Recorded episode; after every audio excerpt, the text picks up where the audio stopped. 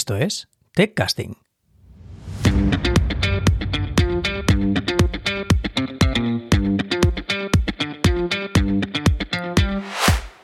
Bienvenidos al episodio número 4 de la segunda temporada de TechCasting, donde hoy tenemos a no solo un cliente, sino un amigo mío, gran amigo mío, que lo conozco desde hace ya varios años, Jordi Valverdu, CTO de IFL Media. Hola Jordi, ¿qué tal? ¿Cómo estás? Hola, ¿qué tal, Alfonso? ¿Cómo estás?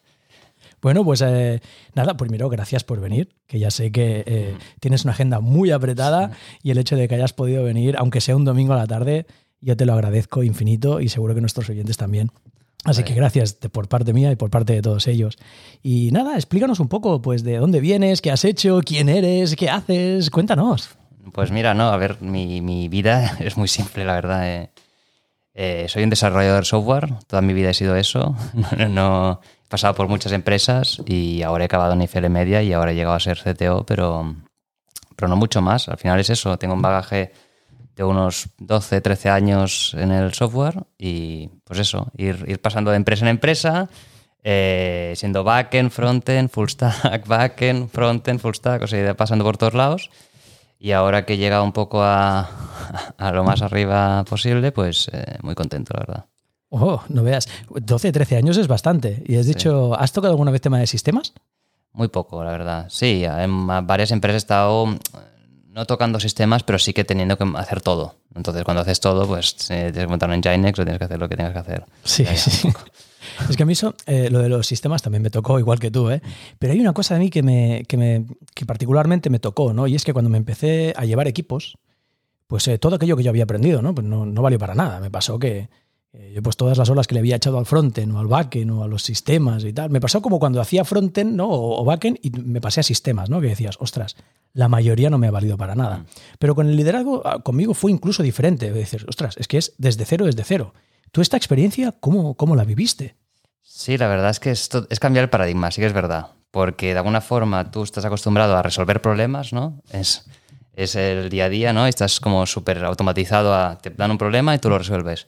Y aquí es justo al revés, es te da un problema y tienes que hacer que otro lo resuelva, ¿vale? Y este, pequeño, este pequeño cambio es muy fuerte porque lo que primero tú intentarás es resolverlo tú y decirle al otro cómo tiene que resolverlo, ¿no? esto es como el primer instinto que tienes. Y, la verdad es que hay mucho, mucha gente que ve equipos y lo que hace es, es él, la mente pensante, lo único que tiene es un ejército de robots que hacen, ejecutan sus órdenes. Pero al final esto a la larga ves que no escala y no es lo correcto, ¿no? Y esto yo creo que es lo más difícil, el cambio este de que, te he dicho, de tú tienes problemas, o sea, estás muy acostumbrado a resolver problemas, llevas 10 años que lo único que haces en tu día a día es resolver problemas, y de repente te dicen, no, ahora no podrás resolver más problemas tú y tienes que hacer que otro lo resuelva. Oye, ¿y esto a ti no te provocó una frustración? Yo me acuerdo que al principio me costaba el hecho de no solucionar los problemas estos, sabiendo que cuando lo hacía, porque lo seguía haciendo, obviamente, eh, afectaba negativamente a mis equipos, porque no les dejaba ellos crecer, no les dejaba, Claro, eso significa que por ahí también has tenido algo. Sí, sí, sí, claro. Es, es, la verdad es que es muy complicado, por lo que te digo, porque primero que tienes la sensación de no tener control, o sea, tú tienes la responsabilidad, pero el control lo pierdes cuando lo, das a otro. Que al final, después te vas dando cuenta que tampoco lo pierdes, ¿no? Pero tu primer instinto es que si yo le dejo resolver esto a otra persona, eh, pierdes el control, y eso es muy difícil, la verdad. Y bueno, pues eso, que es el hecho de decir, bueno, pero no lo hago yo, ¿no? Claro. Lo tiene que hacer otra persona pues con otras eh, capacidades, otras experiencias, otros puntos de vista. Claro, que quizá lo quiere resolver de forma distinta a la tuya, ¿no? Y entonces, eh, esto también es los primeros conflictos que llegas a decir, ¿le tengo que dejar su manera o tengo que imponer la mía, ¿no? Entonces, esto hace que, que sea muy complejo, no sé, es, es, es complicado, la verdad. A día de hoy entiendo que esta parte, la, ¿cómo la has cambiado? ¿O sigue igual todavía?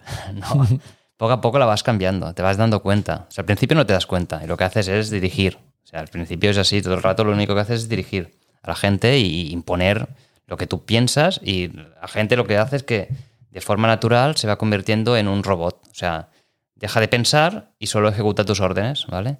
Entonces, cuando te das cuenta de eso, cuando ves que cosas obvias ¿no? que, tendrían que pasar no están pasando porque ellos no están pensando, ves que el problema eres tú, no son ellos, ¿no? Que tú lo que estás haciendo es eh, dirigirlos eh, y, los, y, evitas, estás evitando que piensen, porque al final, cuando tú diriges, em, evitas, evitas que, que tus empleados pues, o tus... o tus o sea, Sí, tu, equipo, vamos, el equipo al gestionas. deje, deje de pensar, ¿no? Entonces, pues eh, yo creo que es eso, que se te levanta la alarma y entonces empiezas a ver que lo que tienes que hacer es acompañarlos, ayudarles y que quizá incluso a veces dejarlos que se choquen contra una pared para después reconducirlos y decirles, ves, el camino era este.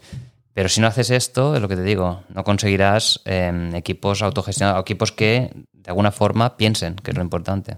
¿Y por qué querrías tener equipos que por ellos eh, piensen? Yo, yo tengo mi, mi- mi punto de vista eh, aquí, pero digo, eh, ¿cuál es el beneficio entonces de decir, bueno, pues dejo que esta persona se equivoque, dejo que esta persona se choque contra la pared para después poderlo llevar o decir, mira, va, te acompaño y vamos por esta que es la que yo creo que sí que es, ¿no?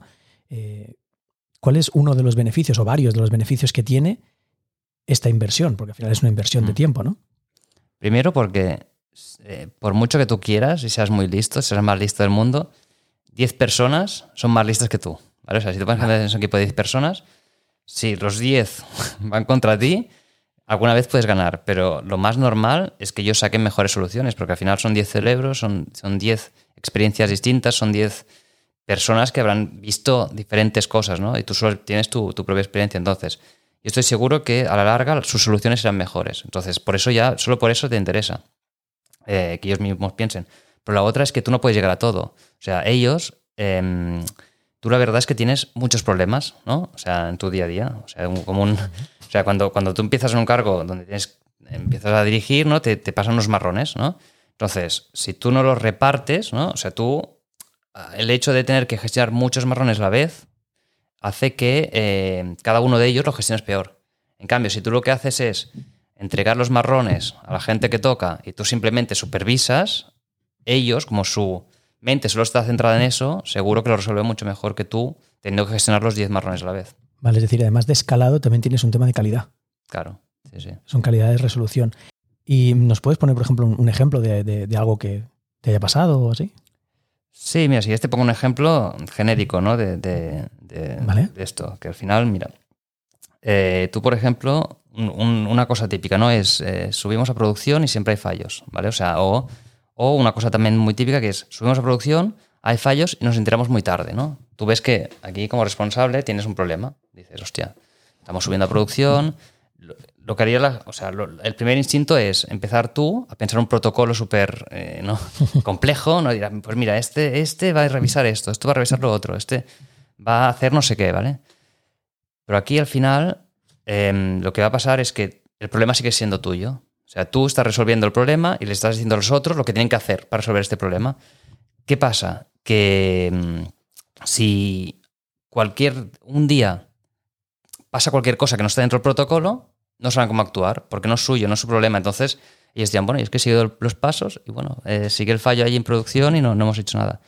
En cambio, si tú eh, actúas de la siguiente manera, que es eh, junto al equipo, les digo, mira chicos, tenemos un problema. Cada vez que subimos a producción estamos teniendo 10 fallos y encima tardamos 3 horas en darnos cuenta. ¿no? Tenemos que hacer algo.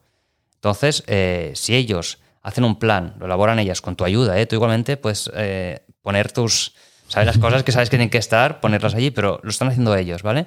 Hay un responsable, dices, mira, Pepito, tú serás el responsable de que esto pase. Y eh, llegamos al acuerdo, ¿no? Em, seguro que quizá la primera vez que se suba a producción, quizá habrá otro fallo, ¿no? Le dirás, mira, eh, cogerás a Pepito y dirás, mira, ha habido un fallo, encima habéis tardado dos horas en encontrarlo, ¿vale? Entonces Pepito dirá, hostia, lo estoy haciendo mal, tal, tal. Entonces pensará que ha pasado y lo intentará sol- solucionar. La siguiente vez volverá a pasar, pero ya quizá estará, se ha enterado una hora más tarde, ¿no? Y la, la próxima vez ya verás que Pepito se ha inventado cuatro cosas más, ¿vale? que tú ni habías pensado para evitar que tú lo vuelvas a, lle- a- a llamar una cuarta vez, ¿sabes? A decirle. Y, y- y ya pues te vendrá con una solución y ya será suyo el problema, ya será, ¿sabes?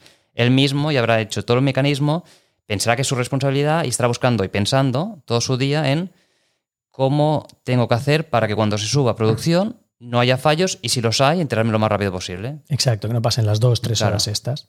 Vale, vale. Oye, ¿y esto cómo encaja con el tema del Scrum? Porque yo me acuerdo que ahora, ahora muchas empresas está de moda, ¿no? Lo del hecho de vamos a pasar a Scrum. Y, y yo, aunque lo he utilizado en el pasado, no siempre me ha ido bien.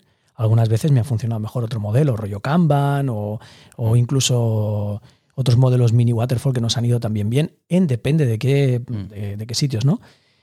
¿Esto encaja en un modelo Scrum? ¿No encaja? ¿Cómo encaja si es así? ¿Qué problemas, qué retos tiene? ¿O cómo, o cómo vosotros lo habréis hecho? ¿Lo habéis migrado hacia ahí? Sí, a ver, yo creo que lo primero del Scrum es lo que les pasa a todo el mundo, que es que eh, se hacen un curso, hacen leen, lo que sea, ¿vale? Sobre Scrum y lo que hacen es, bueno, hacemos un dailies, dailies y una retro, ¿vale? Y ya estamos haciendo Scrum. Y al final, eso no es Scrum.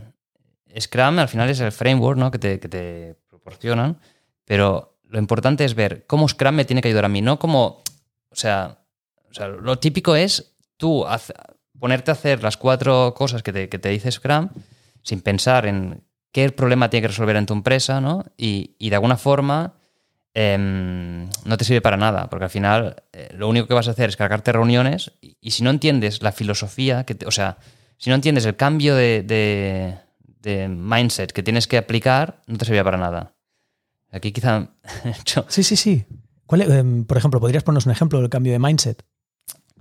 Sí, mira, por ejemplo, yo creo que Scrum tiene como tres beneficios.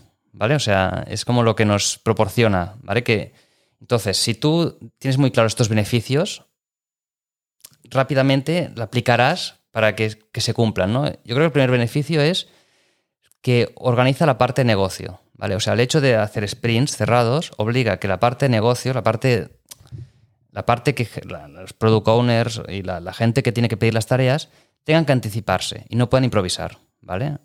es muy típico en las empresas que cada día se esté pidiendo una cosa y mañana, ah, ya no, quiero esto, quiero lo otro. Y esto para los developers es, muy malo, ¿no?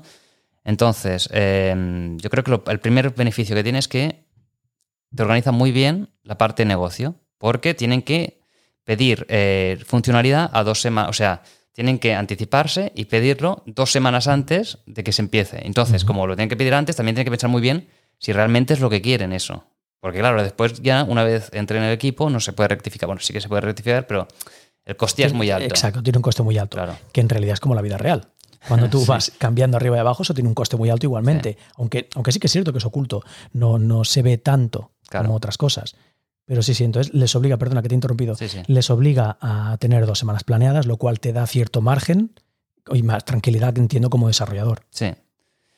Claro, el segundo, el segundo punto sería que el equipo de desarrollo, cuando empieza a desarrollar, si ha hecho bien los protocolos, por ejemplo, ha hecho el refine y tal, ya tienen muy claro cómo lo van a hacer. O sea, una cosa también típica es que la, los desarrolladores no, no piensan cómo van a hacer algo hasta que se tengan que se, ponen a hacerlo, ¿no? Entonces, cuando a veces te encuentras a un developer que dices, uy, lleva tres días una tarea que en teoría para mí tendría que ser de una hora, ¿no? ¿Qué pasa? Y tú ves allí que ha construido la Torre Eiffel y dices, hostia, no, yo quería solo, ¿sabes? Que me hicieras una Torre Eiffel, sí, pero de, de juguete, ¿no? Y, y claro, esto con, con Scrum, el hecho de tener que planificar, el hecho de tener que refinar las tareas, ya te hace que, de alguna forma, el developer sepa bastante claro, aunque a veces también te puede pasar lo de la Torre Eiffel, ¿eh? Pero sepa básicamente si tú lo que quieres es una Torre Eiffel de juguete o quieres una Torre Eiffel de verdad, ¿no? Entonces, yo creo que este es el segundo beneficio. Y el tercer beneficio que también es muy importante, es el, el, el, hecho de la mejora continua, ¿vale? El hecho de, vale, este es el proceso que vamos a, a implementar, pero es el proceso que, creemos que ahora es el bueno, pero mañana quizá nos damos cuenta que tal cosa, la otra, no está bien. Entonces, estás siempre cuestionándote si el proceso es bueno. Entonces, yo creo que eso es muy positivo para, para el día a día de la compañía. Y esto entonces, eh, cuando tú lo migras, digamos, y empiezas una migración a, a Agile, ¿Cómo, ¿Cómo, lo haces? ¿Por dónde empiezas tú? A ver. Eh, ¿O cómo lo hicisteis vosotros? O... Sí, es, es, complicado. A ver, yo creo que lo que tienes que empezar es, eh, si tienes varios equipos, ¿vale? Yo lo que te recomendaría es solo empezar por un equipo, por ejemplo. No, no empieces por todo, ¿vale? Porque. Eh, pero este equipo intenta concentrarte en que se haga bien, ¿vale? O sea, al final es lo que te digo. Seguramente los POs tendrán tics de intentar pedir cosas a último momento. Pues a este equipo no vayamos a, o sea, pedémoslas a los otros equipos, ¿no? Pues intentemos coger un equipo y que sea perfecto. O sea, no se van a pedir cosas, eh, se va a, refinar muy bien las tareas, vamos a estar muy encima de, que todo el proceso se haga bien. Entonces, una vez ya tienes un equipo funcionando y a todo gas, entonces ya empezaría a, llevarlo a otros equipos de la, de la, empresa, ¿no? Hasta que ya todo el, el panorama esté haciendo Scrum. Sí, aquí has dicho una cosa que me gustaría preguntarte por ella. Has dicho, claro, obliga a, a negocio, ¿no? Mm, A planificar a dos semanas vista como mínimo. Sí. Claro, si tú coges a un equipo, ¿cómo organizas a negocio para, eh, para planificar a dos semanas? Es decir, entiendo que un equipo solo no es viable, tiene que ser también las personas o negocio que pide el trabajo a ese equipo. Sí, claro. O sea, bueno, es que dentro del Vale. equipo tiene que haber un product owner y entonces esta persona la sacas del, Vale. del, vamos a llamar, del funcionamiento normal que tengas hasta ese momento, lo sacas, lo pones dentro del equipo, porque es muy importante que esté dentro del equipo, y le dices, mira, te doy dos semanas para que me planifiques eh, las, o todas las que haga falta, ¿eh? Para que planifiques todo el trabajo solo para este equipo y, y tal día, pues eh, empezamos. ¿Por qué es tan importante que estén todos en un equipo? Bueno, para sobre todo la comunicación. O sea, al final, eh, yo creo que de alguna forma, les, al final es lo mismo ¿eh? que, que hablamos antes, es les pasas un, un- un marrón a resolver, ¿no? Es decir, mira, eh, nosotros en dos semanas vamos a hacer esto, ¿vale? Es, estas tareas, por tal motivo, porque son importantes. Es muy importante que estas tareas no son las que tú digas, sino que es las que el propio equipo elija que puede hacer en dos semanas, ¿no? De alguna forma, ellos tienen la misión de llevar eso a producción. ¿vale? De forma autónoma. Entonces, para llevar de forma autónoma, pues necesitan el PO que les diga el qué. O sea, es muy importante el qué. Y después necesitan todo el equipo que dirá el cómo, pero em, será de forma que no, ten- no tengan dependencias, no necesiten nada de fuera. Eso es muy importante. O sea, por eso todo el mundo que sea necesario tiene que estar dentro. Es decir, estás creando un como una especie de silo en- de negocio. Es Bueno, como si fuera una, una microempresa, vamos a llamarlo así. Para mí yo lo veo como microempresas, ¿no? O sea, como si fueran consultoras, ¿no? No, no- no serían consultoras, ¿no? Pero, pero al final en es... el buen aspecto de la Sí, palabra. es eso, ¿no? Que, que- que al final tú les pasas un, un, mini proyecto, bueno, que al final es un proyecto de dos semanas, ¿no? Pero ellos lo llevan adelante con todo. O sea, no, no, no puede ser que, que digan, no, es que claro, necesito que tal. equ-". No, ellos tienen que poderlo llevar del A al B. Entonces ellos deciden cómo hacerlo. Eso también es muy importante. Por eso tienen que tener todas las herramientas para poderlo hacer. Claro, entonces entiendo, si lo estoy entendiendo bien, eh, una persona que sea nueva al cargo y que todavía no haya aprendido, que, que no todo lo tienes que arreglar tú, ¿no? sino que tienes que ir delegándolo poco a poco, etcétera, porque tienes estos beneficios ¿no? que nos comentas, es difícil convencerlo para que haga Scrum. Porque al final Scrum es básicamente, si lo estoy entendiendo, crear mini unidades de negocio, mini, mini empresas en las que haces exactamente eso. Delegas ese control, no con el control, sino la responsabilidad de lo que decías Claro. tú, ¿no? La responsabilidad es tuya, pero el problema, el marrón, el proyecto, llámale como quieras, se lo come este equipo. Y este equipo se lo guisa y se lo hace y lo tira hacia adelante.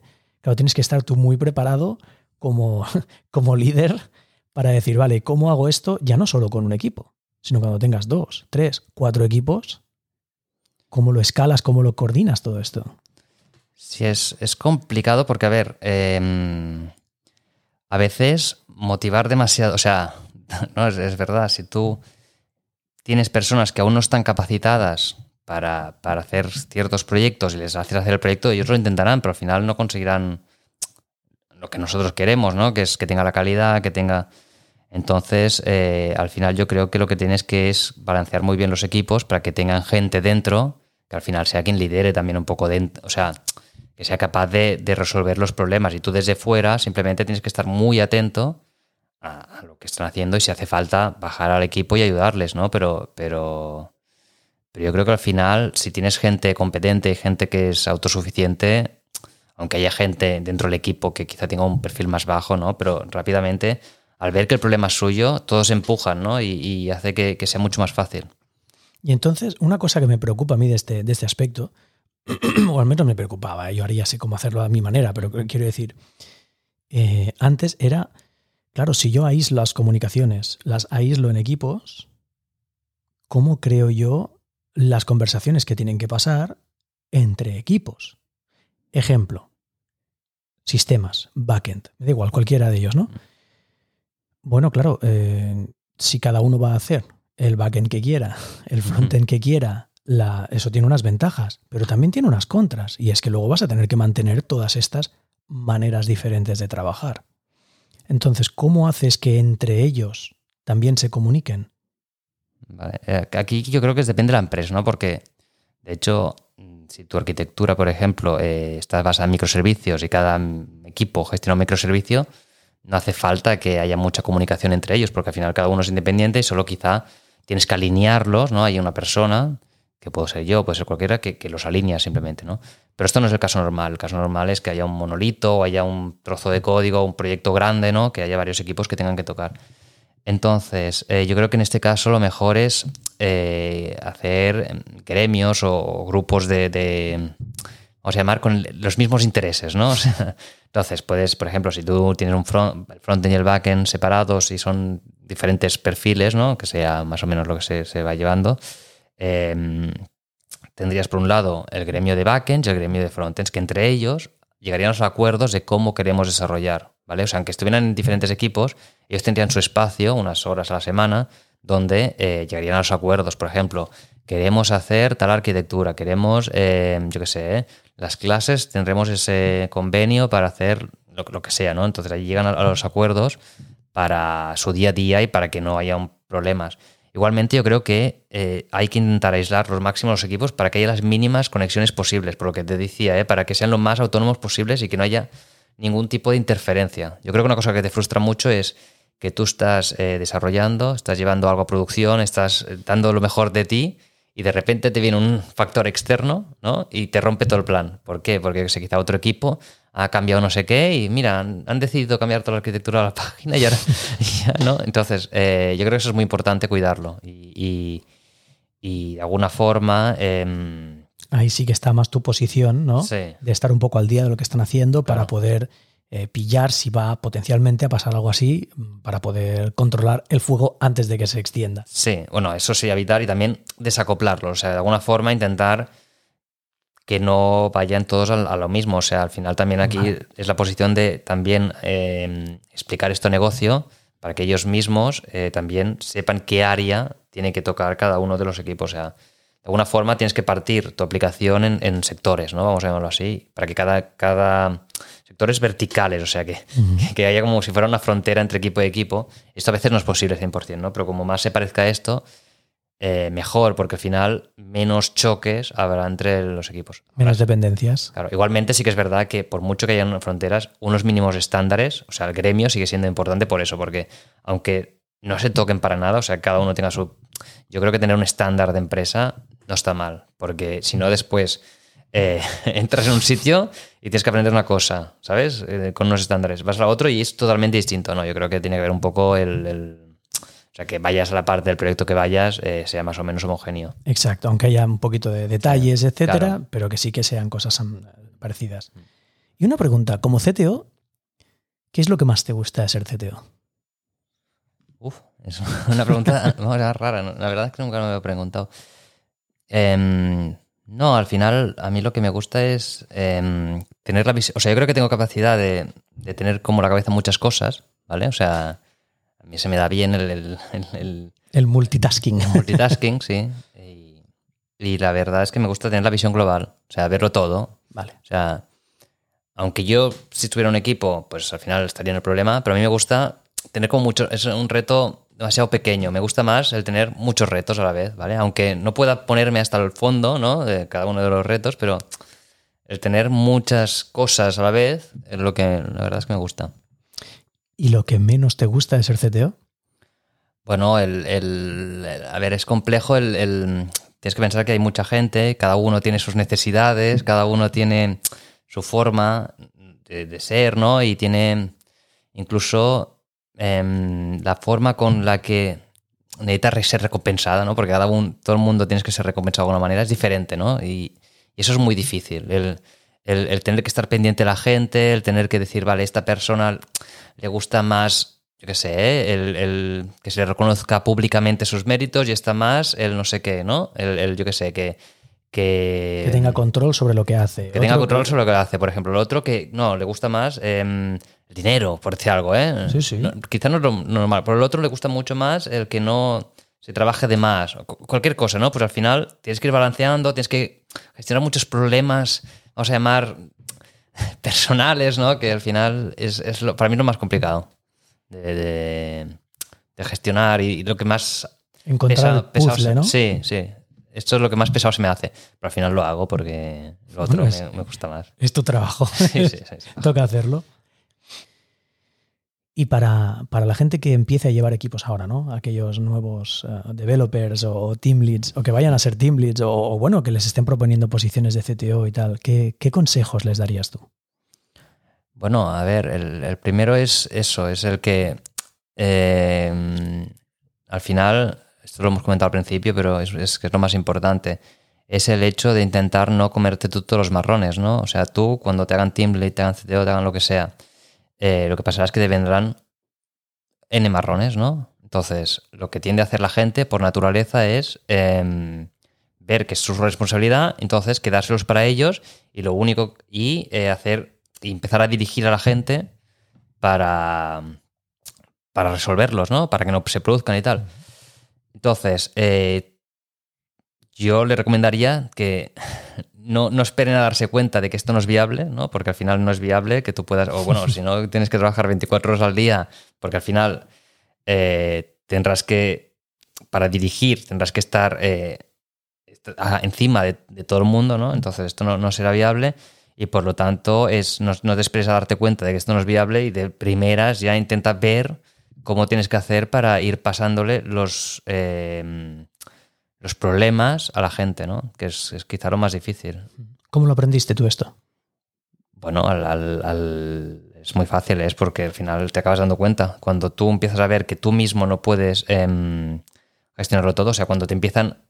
O sea, al final, ¿qué pasa? Si tú tienes 10 problemas, ¿no? Y solo puedes atender 7 porque no te da más el tiempo, los tres que, los tres que no estás atendiendo eh, acaban o sea, acaban produciendo un problema, ¿no? Entonces, pues te viene tu superior y te dice, oye, ¿y esto? ¿Y esto? ¿Y esto? Entonces te das cuenta de que no estás pudiéndolo gestionar porque... Tu capacidad es tu la capacidad que es la que es. Es decir, entiendo que haces más horas y claro. que tienes menos resultados. Claro. Entonces, lo que tienes que empezar a aprender es decir... Y, y, pasar un problema no es decirle a otro, es lo que hemos dicho antes eh, con los logs, ¿no? no es decirle a otro, haz esto, no, no, pasar un problema es decir, Pepito, tenemos un problema, ¿cómo lo vamos a resolver? Él, que se lo haga suyo, que haga su plan, tú lo controles y lo único que tienes que hacer después es ir supervisando a Pepito de que el plan que se ha acordado contigo se está cumpliendo. ¿Vale? Entonces, eso ya es problema de Pepito. Tú lo único que haces es supervisar que Pepito lo está haciendo bien. Pero bueno, eso es complicado, ¿eh? sí, hay trabajo interno que hacer ahí. Sí.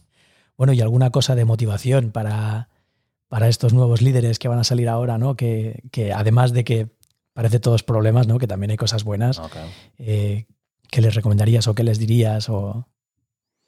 No, que al final es, es o sea, es, es, un gran aprendizaje porque es lo que tú has dicho al principio también, que tú empiezas de cero. O sea, tú es como que vas avanzando en tu carrera, ¿no? De alguna forma y siempre vas creciendo y de repente te pondrán con un problema que volverás a empezar de cero, como si salieras otra vez, ¿sabes? Si fueras el programador que salió de la universidad el día uno. Y entonces esto te hace un crecimiento personal muy fuerte. O sea, al final yo lo recomendaría a la gente porque te va a hacer cambiar tu forma de ser incluso y de tu forma de ver muchas cosas, ¿no? Porque eh, de alguna forma eh, empiezas a ver esto, o sea, yo, yo, o sea, incluso con mis hijos y tal, lo único que veo es problemas que tengo, tengo que conseguir que, que, se resuelvan, ¿no? Y, es, es los hijos, sí que es verdad que los hijos son un gran, sí. un gran, una gran fuente de aprendizaje sobre ti y sobre cómo gestionas las cosas. ¿eh? Sí, la verdad es que sí, o sea, porque al final lo harás mejor o peor, pero es, es, es, un problema bastante parecido. O sea, al final lo empiezas a, a, a, O sea, cuando lideras un equipo, es bastante parecido a liderar dos, tres niños que puedas tener, eh, bueno, uno. Eh, entonces es. Que estén ahí pidiéndote, quiero hacerlo así, quiero hacerlo así. Y tú, claro. bueno, ahora sí, ahora no. Ahora a mueve. veces al niño le tienes que dejar que se choque contra la pared para que. Porque si no, si tú le vas diciendo todo el rato, lo único que pasará es que él dejará de pensar que hemos dicho. O sea, si tú siempre dices, esto es así, ¿no? Pues él, él, lo que hará es poner, o asumirlo o rebelarse, ¿no? Que también puede pasar en la empresa, ¿no? Que claro. lo que hagan es ponerse en contra. Pero no aprenderá. O sea, no, no, no conseguirás lo que tú quieres, que al final es que no cruce la calle porque sabe que hay un coche, ¿no? Que le va a echar a, a pisar, ¿no? Pues, pues esto es lo mismo. No, no, no, digo que el niño tengas que lanzarlo en medio de la carretera para que le pise un coche, pero... Vale, vale. Sí, sí, entiendo que es al final, por si lo he entendido bien, ¿eh? parece que también como tu visión a largo plazo, ¿no? Mm. Tienes que mirar acciones y procesos que te lleven a largo plazo. lo que significa que tengo que dejar a veces que te choques contra la pared aunque sea una pérdida de dinero, porque en ese momento es una pérdida de dinero, entiendo. Eh, simplemente para ese aprendizaje que aprovecharás mucho más cuando él ya sepa que ese no es el camino.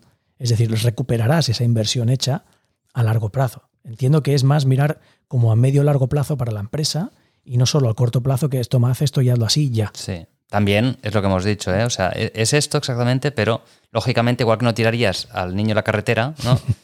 Tampoco tiras la empresa. O sea, si tú ves que el problema es grave, o sea, las paredes también hay que saber que se, tienen que chocar con las paredes que, que toca, ¿no? Que estén preparados y que te puedas claro, permitir. Y tú puedas, claro. Eh, entonces, pues es eso, ¿eh? O sea, hay que, hay que tener cierto control. Lógicamente, si tú ves que van a, a, derrumbar la empresa, pues tienes que actuar y tienes que decir, no, no, esto no se puede hacer así, se tiene que hacer así.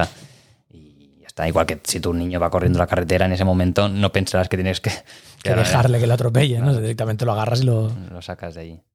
Muy bien. Oye, Jordi, pues ya llevamos más de media hora, así que por mí, si te parece, lo podemos dejar aquí. Vale, perfecto. Se me ha hecho súper corto, la verdad. ¿Sí? ¿Quieres compartir algún último detalle, alguna historia, alguna cosa?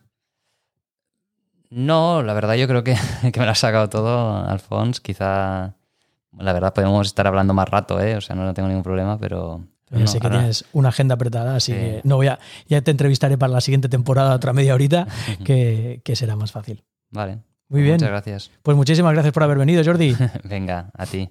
Adiós. Adiós.